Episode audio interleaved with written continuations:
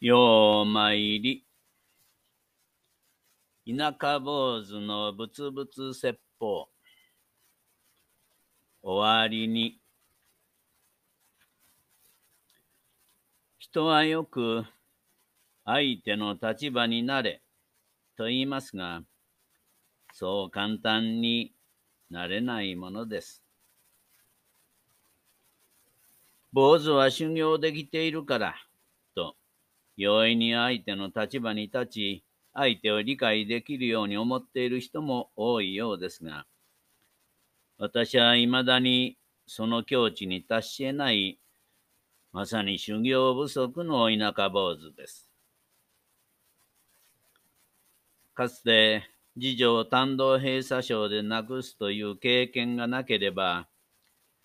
原因不明で治療法が確立されていない難病が数多く存在することすら知らなかったでしょうし、難病患者の団体を結成し、患者会と関わることもなかったでしょう。ましてや、難病患者の置かれている現状など知る由もなかったと思います。しかし、この経験を通して、少なくとも難病患者家族の立場だけは理解できるようになったし、一生闘病しながら頑張る人たちと共に多く出会うことができました。だからこそ私は難病対策や福祉施策の向上を求めて毎年該当署名に立ち、難病患者の現状を訴え、国会へ何度も足を運んだりするんです。これは、法事や葬儀に比することができない私なりの主情サイドであり、使命でもあると思っています。そして、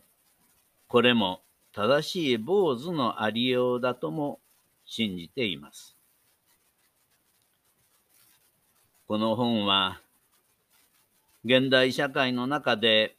自分の居場所を見失った多くの心疲れた人々に、田舎坊主がブツブツと語りかける自分探しの癒しの説法書として書き始めたんですが、正直なところ、現代人への説法とは言いながら、むしろ、むしろ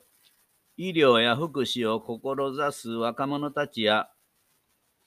若き宗教者にぜひ読んでいただきたいと思っています。そして、彼らがあやと織りなす実践努力が大花と結実し、経済効率市場主義の中で見捨てられがちな人々にも希望を持って生きられる社会が到来することを心から願ってやみません。合唱。田舎坊主のぶつぶつ説法。お聞きいただきありがとうございました。次からは、シーズン3に入ります。